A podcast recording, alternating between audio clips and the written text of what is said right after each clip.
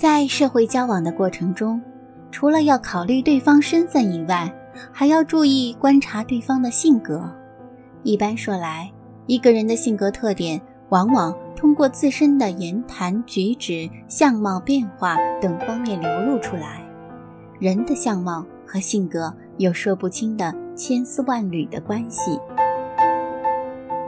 古人认为，好的面相是面相有威严，这样的人意志坚强，富有魄力。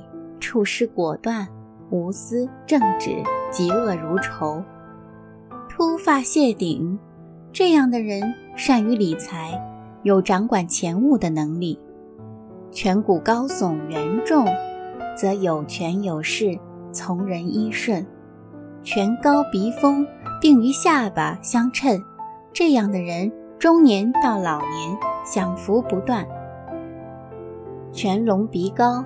脸仪丰腴，则晚年更为富足；颧骨高耸，眼长而印堂丰满，脸相威严，则贵享八方朝贡。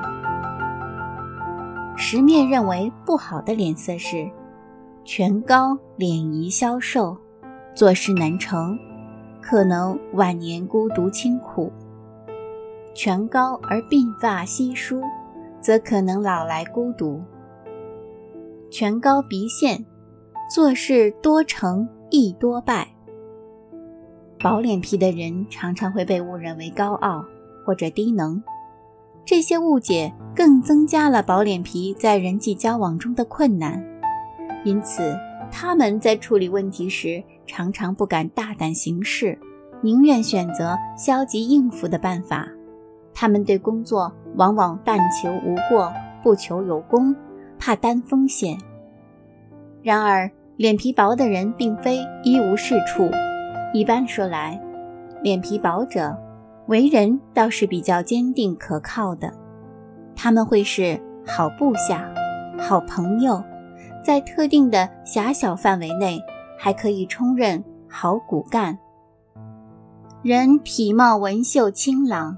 姿容朴实端庄，神情自若，是聪明睿智、灵活机巧的人，做事有创造性和进取心。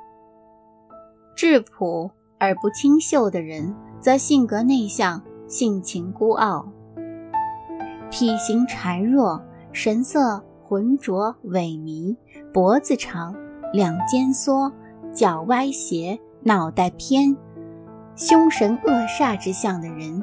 心地狭窄，性情卑劣，消薄软弱，体貌形状孤单瘦弱的人，性情孤僻、内向、怯懦、愚昧无知，意志薄弱，为人处事没有主见，无所适从，粗俗鲁莽之相的人，性格反常不定，喜怒无常，不能自持。